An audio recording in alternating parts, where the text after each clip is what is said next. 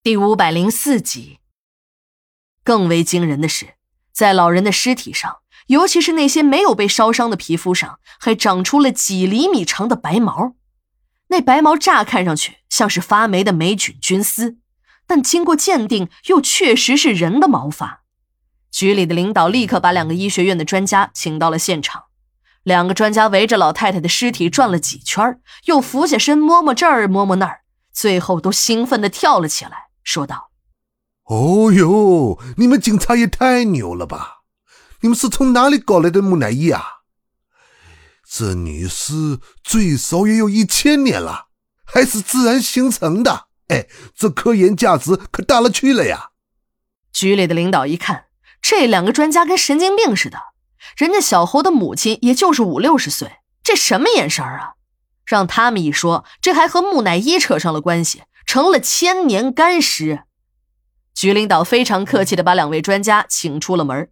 一个专家临走时还不忘取了点样本，偷偷的揣了起来。在场的同事们也都感觉这两个专家很无聊，因为局里的每个工作人员那都是见过小侯的母亲的，这是铁的事实。虽然每一个人都没有近距离的看过，但这活人和死人，人和干尸还是能看清楚的吧。如果真的按两个专家所说，那我们这些人岂不是每天在捧一个木乃伊的场？专家的话也引起了现场街道干部的不满。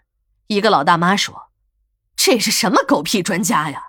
几年前我还拉过小侯母亲的手，这虽然有点凉吧，可还不算硬。哎，这只要是有口气，那就不能算是死人吧？”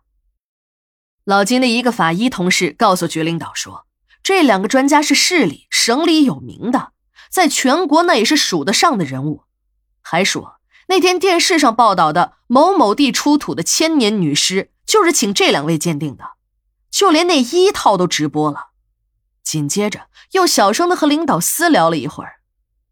原来呢，老太太的尸体是要送殡仪馆的停尸间等待火化的，可最终领导指示把尸体装入尸袋密封。送殡仪馆的冷藏室储存在大冰柜中，还特殊叮嘱办案人员要和殡仪馆说明白，这具尸体和别的尸体不一样，费用由局里负责。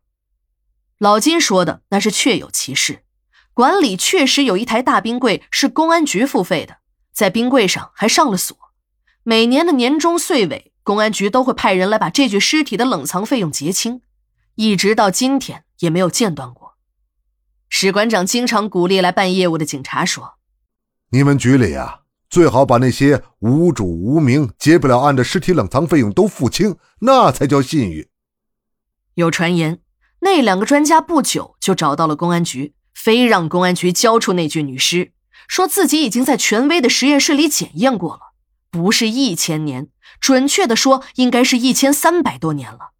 大家知道这一千三百多年是什么概念吗？那可是大唐盛世啊，说不定还和那个失踪的杨贵妃有关系呢。任凭两个专家磨破了嘴皮子，局领导也没有答应这件事儿，只是说上次是个误会，你们上次看到的只是拍电影用的道具而已。支走了专家，领导还重申了保密条例。